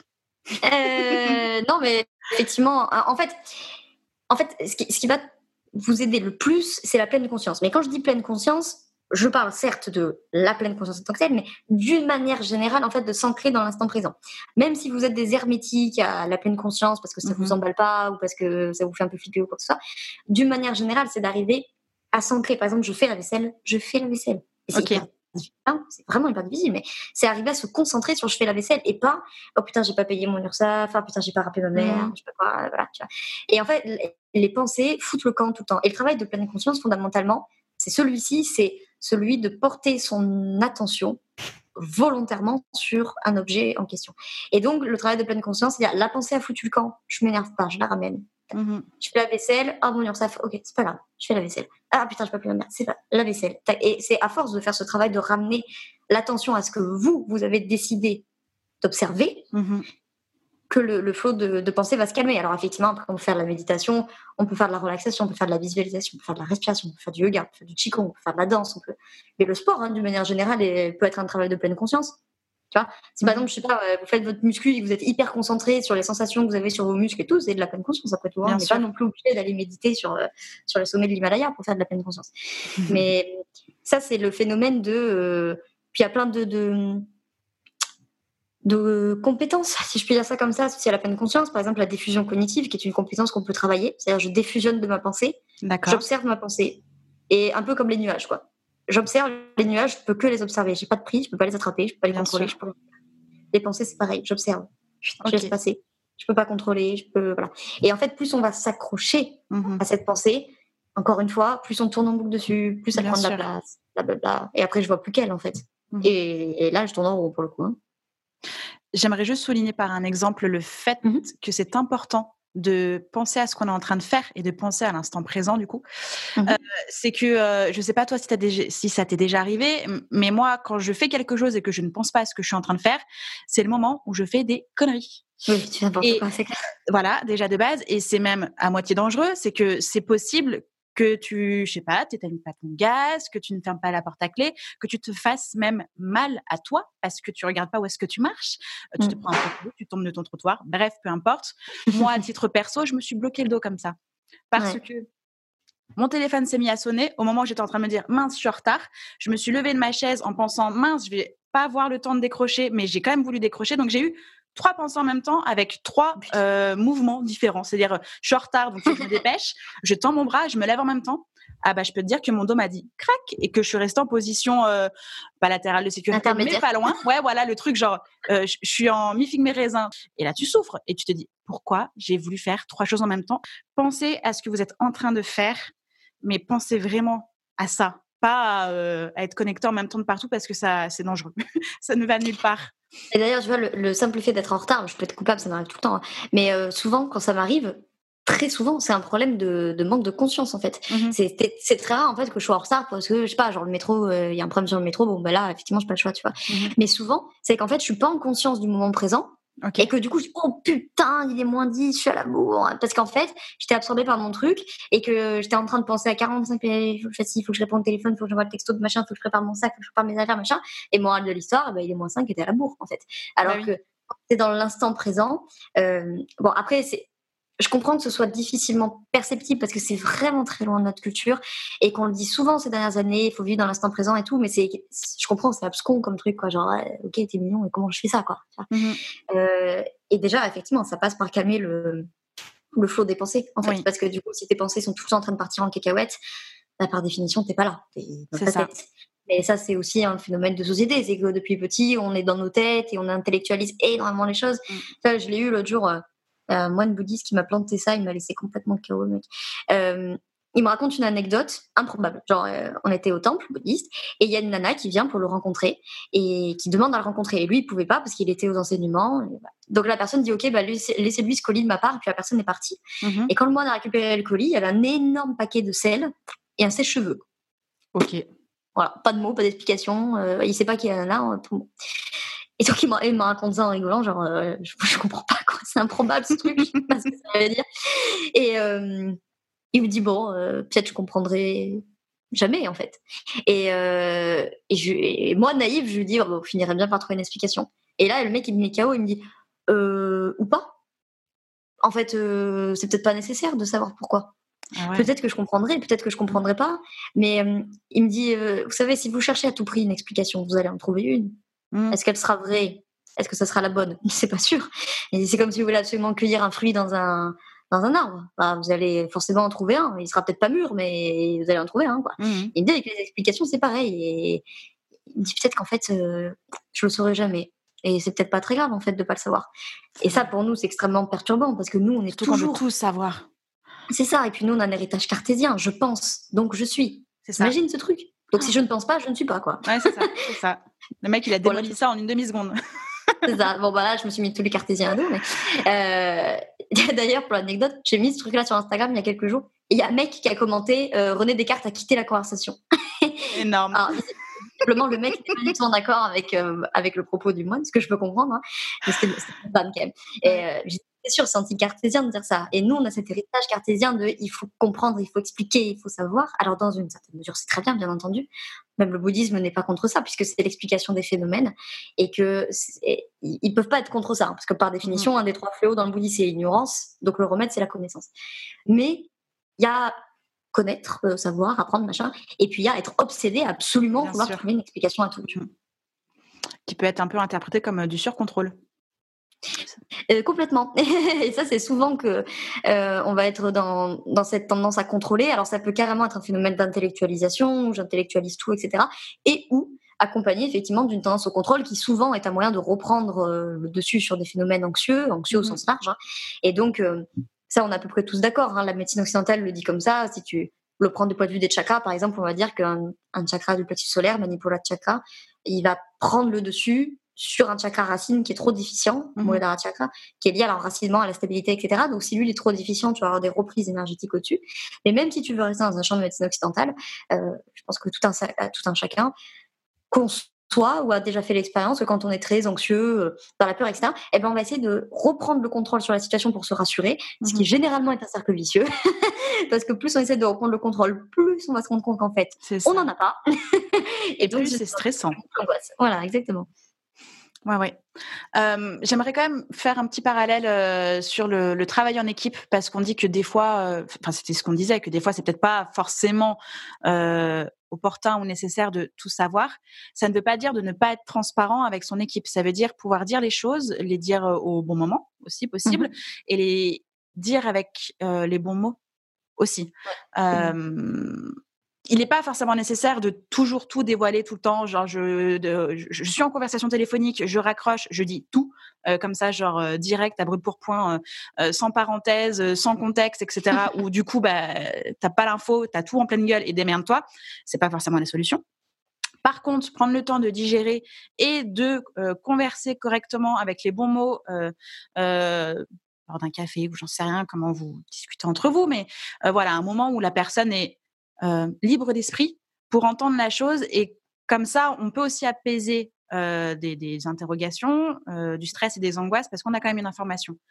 Peut-être pas dans son ensemble, peut-être pas euh, comme elle était au, départ, mais en tout cas, elle est là. Donc vraiment faire la part des choses entre les deux façons de, s'informer et d'informer l'autre, quoi.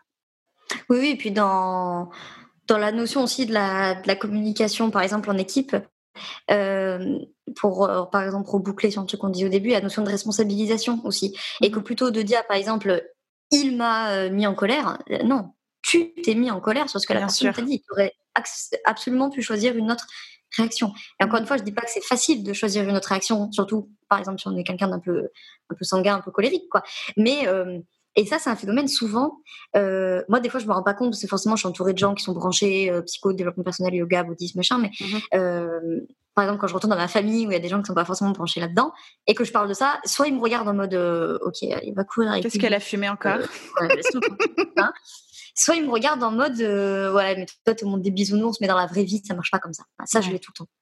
Et, et, non, en fait, enfin, euh, enfin, je vraiment, je suis pas en accord avec ça parce qu'en fait, ça, ça déresponsabilise la personne. Si la personne en face de toi elle est également déresponsabilisée, ça mène à des situations qu'on connaît bien. C'est-à-dire, en fait, mmh c'est jamais la faute de personne. C'est ça. Et on se pourrit la gueule parce que c'est toi le connard, c'est toi qui, qui sais pas me parler, c'est toi qui, mmh je sais pas quoi. Tu vois. Donc, du coup, le fait de renverser le truc en se disant, en fait, euh, c'est ma responsabilité de donner ce que je juge être la meilleure réaction à cette discussion. Et également, je prends ma responsabilité de, euh, comme tu disais, effectivement, d'employer les, les, bons termes au bon moment. Et voilà, et de pas aller agresser la personne en me disant euh, tu fais chier, t'es trop ceci ou t'es trop cela. C'est moi, c'est difficile à vivre pour moi parce que mmh quand tu fais ceci ou cela, ça me, euh, ça m'énerve ou je sais pas quoi. Tu vois, déjà, ça change un peu, ça change complètement. totalement, totalement. Le, le, la communication et c'est un peu plus apaisé. Alors même si ça paraît peut-être un peu, un peu hippie, un peu bisounours là, ce que je raconte, euh, le fait est que voilà, être dans une notion tout le temps de de déresponsabilisation de c'est l'autre qui m'a énervé, c'est lui qui est un, qui est un connard, euh, bah, ça, généralement, ça mène à rien. Mais je souligne juste parce que, à l'inverse, je, fréquente beaucoup de gens dans ce milieu-là qui vont me dire ben, j'ai dit ça à la personne, elle l'a mal pris, ah ben c'est pas ma faute, c'est sa responsabilité. Ah ouais, mais ça c'est euh, presque facile euh, quoi. Mais bon, alors voilà, c'est-à-dire qu'en même temps, si, si tu lui as bazardé ça. Euh, je sais pas, genre si la personne a été déjà accablée, que toi t'es venu lui balancer ça et que tu lui as dit avec euh, véhémence, c'est un peu facile de dire euh, c'est sa responsabilité de le gérer. Donc c'est pour ça que mm. je souligne un peu parce que des fois on peut se cacher en disant ah bah ouais, mais du coup c'est l'autre sa responsabilité. C'est clair.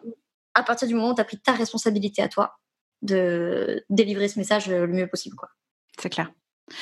J'aimerais qu'on termine sur un point un peu important et qui est aussi revenu euh, pas plus tard que la semaine dernière de la part d'une artiste euh, que j'aime beaucoup euh, et qui est venue qui est venue et qui m'a parlé de, ses angoisses et de son stress de que, que lui apporte son projet musical et l'environnement créatif et comment est-ce qu'on construit un projet bref son besoin premier, c'était je me sens seule. Qu'est-ce que je fais? J'ai besoin de parler. je suis hyper seule. Je veux plus travailler seule. Je veux plus me sentir seule. et finalement, c'est ce qui rend précaire un projet, une construction de projet, c'est la solitude. Comment est-ce que on peut vaincre C'est un grand mot, mais comment est-ce qu'on peut diminuer ce, à la fois le sentiment de se sentir seul et comment est-ce qu'on peut ne plus être seul physiquement? Quels sont comment Ouais, voilà. Mmh. Non, mais la solitude déjà, c'est vraiment une problématique et peut-être la problématique euh, la plus euh, présente chez les mmh. entrepreneurs, tout profil euh, confondu. Hein. Totalement. D'ailleurs, pour l'anecdote, on n'a aucun chercheur en France qui s'occupe du bien-être au travail des entrepreneurs. Il y en a un à Montpellier, si ça intéresse, qui s'appelle Olivier Torres, et encore c'est un chercheur d'économie et pas de psychologie, mmh qui a travaillé un petit peu là-dessus, et notamment il a fait un papier édifiant sur la solitude des dirigeants. Donc voilà, c'est dire que si cette problématique est connue, c'est qu'elle est vraiment problématique, parce que mmh pourtant les entrepreneurs, on s'inquiète pas trop de leur quotidien. Donc effectivement, euh, la solitude, c'est très très problématique, à la fois, comme tu le dis, physiquement parlant et euh, dans sa tête, si je peux dire Totalement. Donc, euh, effectivement, il y a, on va dire, la solitude physique. Mmh alors là, ça peut être, alors c'est un peu plus facile pour les urbains qui nous écoutent, mais d'aller travailler dans des cafés, rejoindre des coworking quand c'est possible, mmh aller faire du networking, faire du réseau, voilà, de manière générale, engager un travail pluridisciplinaire.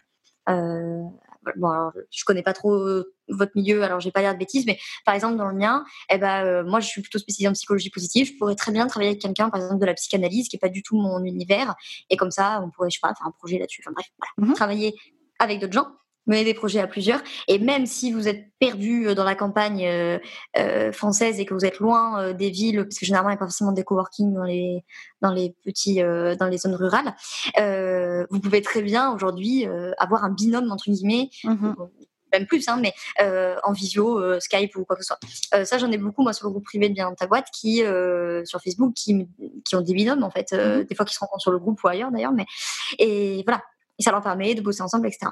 Et moi, ça m'arrive de temps en temps, euh, notamment avec des entrepreneurs que j'ai rencontrés sur Instagram, par exemple, où on est devenus euh, collègues, si ça comme ça. Et du coup, bah, on échange, euh, on se fait le samedi matin Skype T, et presque comme je le ferais avec les entrepreneurs sur mhm. Lyon, sauf que voilà, on n'est pas dans un café, on est dans nos salons, mais bon, voilà. Donc, travailler à plusieurs, aller dans des cafés, faire du réseau, networking, éventuellement travailler dans un coworking quand c'est possible, ou prendre des bureaux à plusieurs. Moi, j'ai plein, plein, plein de mes collègues mhm. entrepreneurs qui ont des bureaux à plusieurs. Et si c'est plutôt euh, une solitude, on va dire, dans le ressenti, ce que je comprends tout à fait, parce qu'on peut tout à fait être extrêmement entouré quand on est entrepreneur et se sentir simplement seul là-dedans. Soit parce que on n'a pas d'autres entrepreneurs autour et du coup on se sent pas forcément compris par l'environnement, soit parce qu'on a des entrepreneurs autour et ça n'empêche pas qu'on puisse se sentir seul, ou parce que c'est des entrepreneurs mmh avec lesquels on n'est pas dans la même euh, façon de voir les choses ou quoi que ce soit. Donc déjà le premier point effectivement dans la mesure du possible c'est de s'entourer d'entrepreneurs. Alors ça je sais que c'est un sujet de débat euh, sans fin je dis pas de n'avoir que des entrepreneurs autour de soi, parce que c'est bon aussi de, de, fréquenter quand même d'autres gens. Mais franchement, euh, je parle aussi là, en dehors de ma casquette de coach, mais juste de mon expérience personnelle. Euh, notamment en octobre-novembre, là, c'était mais mon, mon, retour karmique, là, j'ai eu plein de merde au boulot. euh, franchement, j'étais quand même contente d'avoir des entrepreneurs autour de moi. D'une, pour me conseiller, mais de deux, juste parce que à ce moment-là, c'est pas méchant, mais c'est pas mes copines salariées que j'avais envie d'appeler. Ah bah Parce que oui, bien sûr qu'elles allaient être en compassion, en empathie avec moi parce qu'elles sont sympas. c'est mes copines, elles sont sympas. Mais, euh, mais elles comprendront pas non plus à quel point, c'est normal. Hein. Euh. Et, et, du coup, là, j'étais contente d'avoir des entrepreneurs ben, voilà, qui comprennent, qui compatissent. Et surtout, franchement, je trouve que c'est un milieu, globalement, qui est un milieu extrêmement solidaire. Mm. Vous avez des cons partout, c'est évident. Mais euh, c'est généralement un milieu qui a quand même l'habitude de, de, grandes difficultés, de gestion du stress, de d'emmerde judiciaire, comptable, machin. Donc, je mmh. pense plutôt solidaire. Et moi, en tout cas, j'ai la chance que les deux fois où j'ai eu vraiment des grosses merdes et où je les ai appelés, euh, tout le monde a dit euh, OK, rendez-vous telle barre, telle heure. Et, mmh, et on prend une heure pour débriefer une heure pour que tu vides ton sac et une heure pour euh, bouffer ou manger ou penser à autre chose quoi. Donc euh, voilà, je pense que s'entourer d'entrepreneurs dans la mesure du possible. Encore une fois, si on les a pas en physique, on peut aussi les rencontrer ailleurs. Hein, euh, mmh C'est l'avantage des réseaux sociaux. C'est vrai. Rejoindre euh, des groupes Facebook, par exemple, il y en a plein, plein, plein, hein, euh, des groupes Facebook euh, d'entrepreneurs, etc., pour se soutenir. Des groupes physiques, évidemment, si c'est possible, c'est toujours plus sympathique. Mhm. Et dernier point, se faire accompagner. alors déjà, effectivement, ça brise la solitude, certes, parce qu'on est avec un être humain, mais parce qu'on va se sentir moins seul aussi. On a quelqu'un sur qui s'appuyer, on a quelqu'un qui demande des conseils, on a quelqu'un, bah, voilà, avec qui échanger, quoi, tout simplement. C'est hein. clair. C'est clair. Alors, dans l'industrie être... musicale, excuse-moi, vas-y, je te laisse terminer. Non, non, je disais, ça peut être aussi de, de changer de perspective sur la situation. Alors là, c'est délicat hein, ce que je dis là, parce que si on se sent vraiment seul et qu'on en souffre, il faut pas euh, écouter ce conseil-là. Euh, mais si c'est plutôt une problématique plus superficielle, on va dire, voilà, qui nous vraiment qui nous peine pas, parce qu'à la solitude, ça peut être vraiment très très difficile psychologiquement à, à, vivre. Des fois, ça peut être juste un changement de perspective.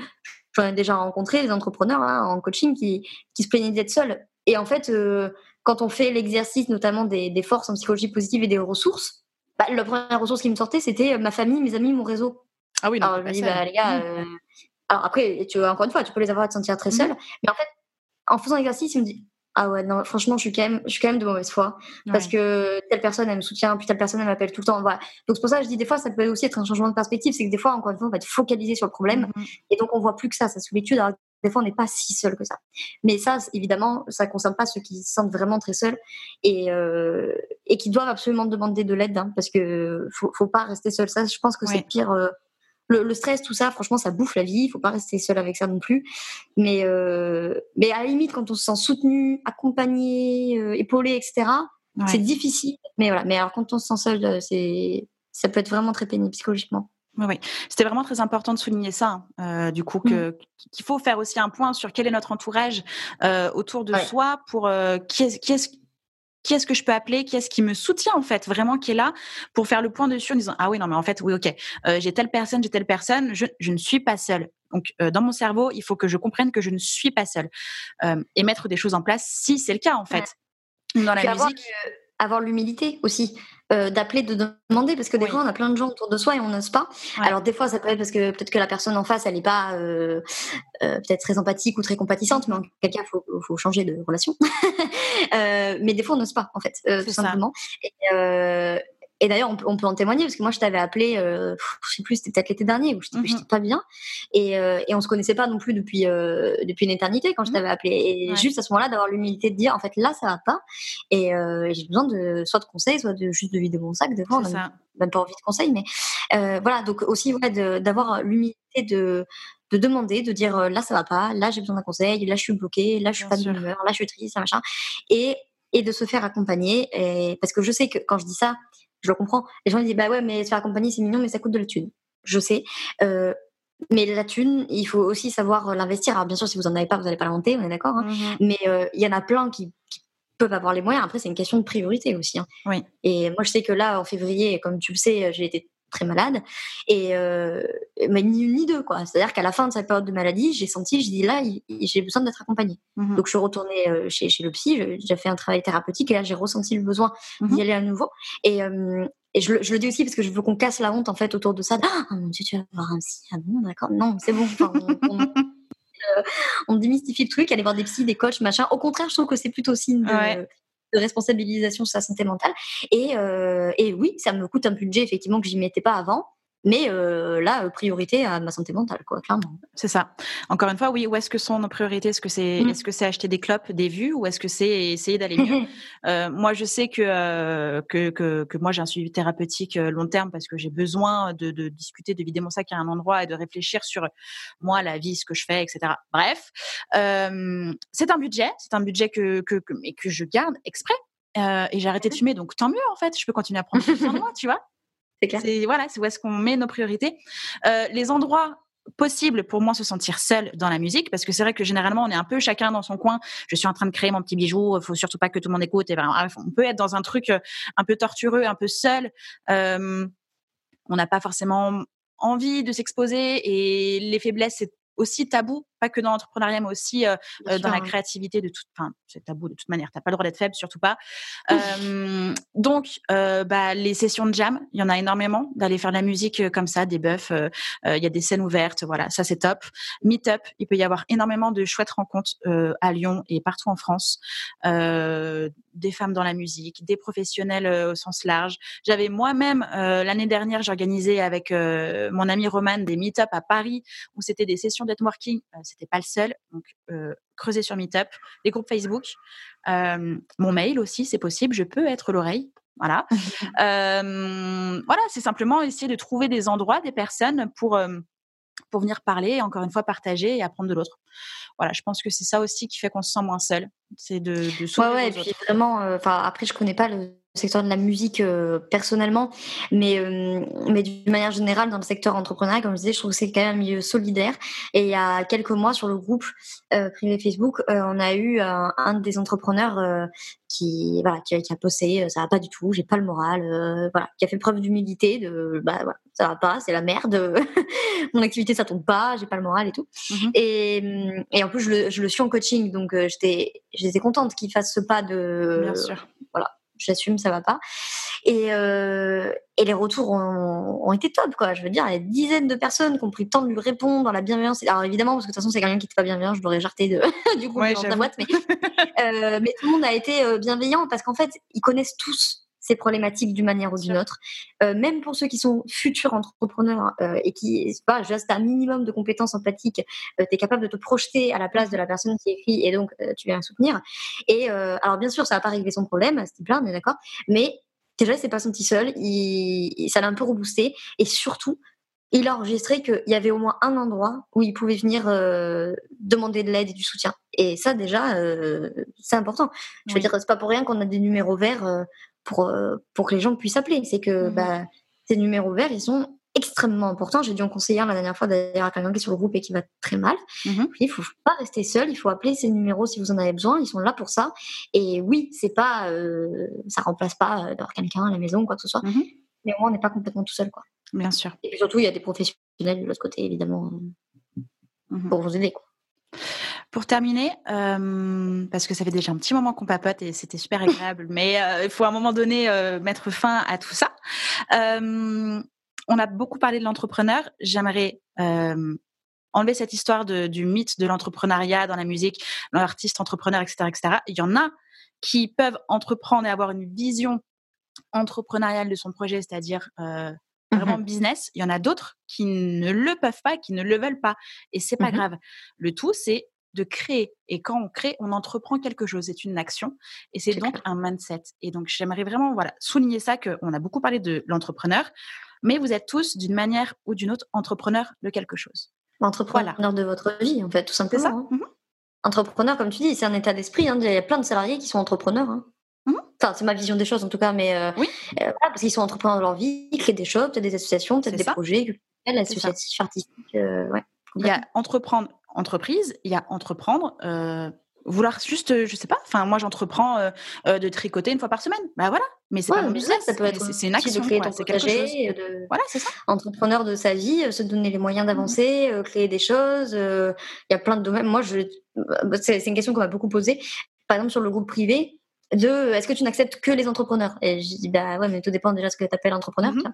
Et on m'a déjà posé la question de est-ce que tu acceptes les artistes? Je dis pour moi ça fait partie de l'entrepreneuriat. Euh, les, hommes et les femmes politiques pour moi sont des entrepreneurs. Mhm. Euh, voilà, euh, les gens qui ont des projets culturels. Totalement. c'est des sportifs aussi, je trouve, mhm. dans un sens où des entrepreneurs, hein, ils entreprennent leur vie, quoi. Donc carrément. C'est ça. Voilà, c'était important de le préciser aussi voilà, pour démystifier. Et puis, on ne va pas commencer à culpabiliser ceux qui ne peuvent pas et qui ne veulent pas entreprendre business. Mais voilà, c'est une façon de, de et qui se sont pas de les choses. Aussi, quoi. Oui, voilà, c'est ça. Clairement, des fois, c'est pas un choix, mais, euh, mais d'une manière ou d'une autre, on l'est. Voilà, c'est tout. Oui, et puis voilà, acceptation émotionnelle. Totalement. Pleine conscience, tout ça. Est-ce que tu as des choses à, rajouter qu'on aurait zappé, euh, qui te paraissent essentielles? Euh, à la fois énormément euh, qui serait mmh. essentiel, mais euh, on va pas parler de tout, évidemment. non, faites.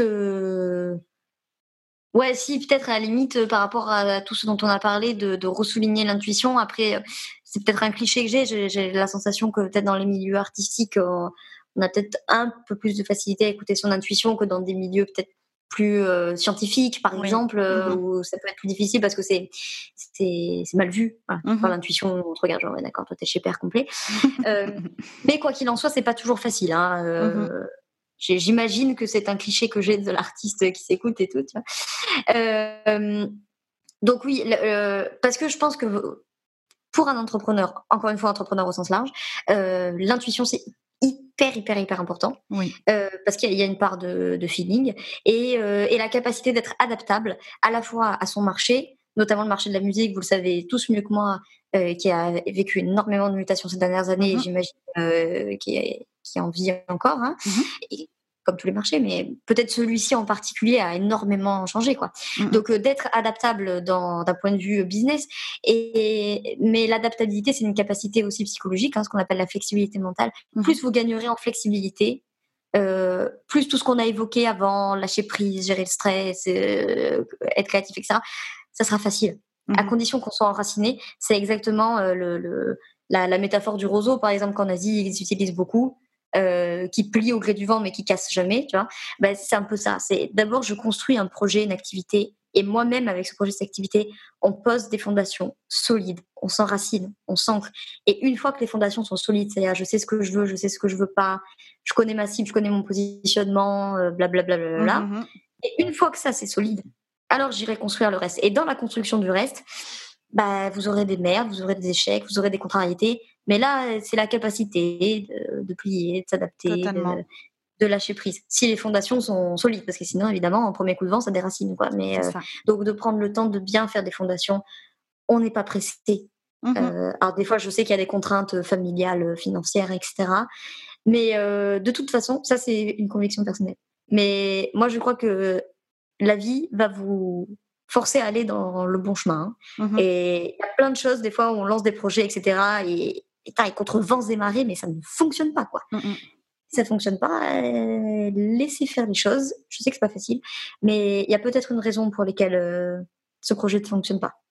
C'est peut-être pas le bon moment, c'est peut-être pas la bonne personne, c'est peut-être pas le bon projet. C'est vous ferez autre chose. voilà, on fera autre chose. Quoi. Oui. Je crois qu'on va terminer là-dessus parce que c'est tout dit. C'est un super résumé. On peut pas aller plus loin. Voilà, c'était parfait. ouais. Et puis, si je rajoute un truc, de bien prendre soin de ses pensées. Oui. Parce que euh, on le dit dans cognitif comportemental, la pensée est première. Et, et Bouddha le disait aussi six siècles avant notre ère. Hein, avec nos pensées, nous créons le monde.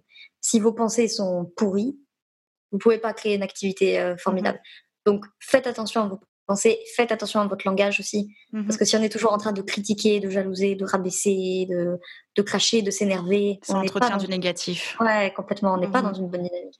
Et ça, tout ça, ça vient de vos pensées à la base. Donc, euh, prenez soin aussi de, de tout ça. Et puis, foutez-vous un peu la paix aussi, des fois. Oui. on n'est pas obligé de tout faire bien, de tout faire euh, au top. C'est vrai. pour ceux qui ont, été convaincus par cette énergie et, qui ont besoin de parler, n'hésitez pas à rejoindre du coup le groupe Bien dans ta boîte euh, de Laura. Tu pourras les accueillir, mes artistes, c'est bon? Avec grand plaisir. Parfait. Donc voilà, n'hésitez pas, c'est le groupe Facebook Bien dans ta boîte. Euh, merci beaucoup Laura. Merci à toi. Pour cet échange, je mettrai l'intégralité de tes liens en description. C'est gentil. Euh, et puis bah, pour les autres, on se retrouve bah, très vite. Salut Merci beaucoup, à bientôt J'espère que cet épisode vous a plu. N'hésitez pas à partager le podcast à une personne qui souhaite se lancer dans l'industrie musicale. Si vous aimez le podcast et son contenu et que vous souhaitez me soutenir, rien de plus simple. Il suffit de commenter, de mettre des pouces en l'air, de me donner des étoiles sur Apple Podcast, de suivre les réseaux sociaux du podcast et de vous y abonner sur Facebook, Instagram et Twitter au nom de Justin Tuned. Si vous avez des questions, si vous avez des idées pour les prochains épisodes, n'hésitez à me laisser votre message en commentaire ou alors directement sur l'adresse mail hello@justintunes.com. Merci d'avoir pris le temps de m'écouter et à très vite pour le prochain épisode du podcast Justin Tunes.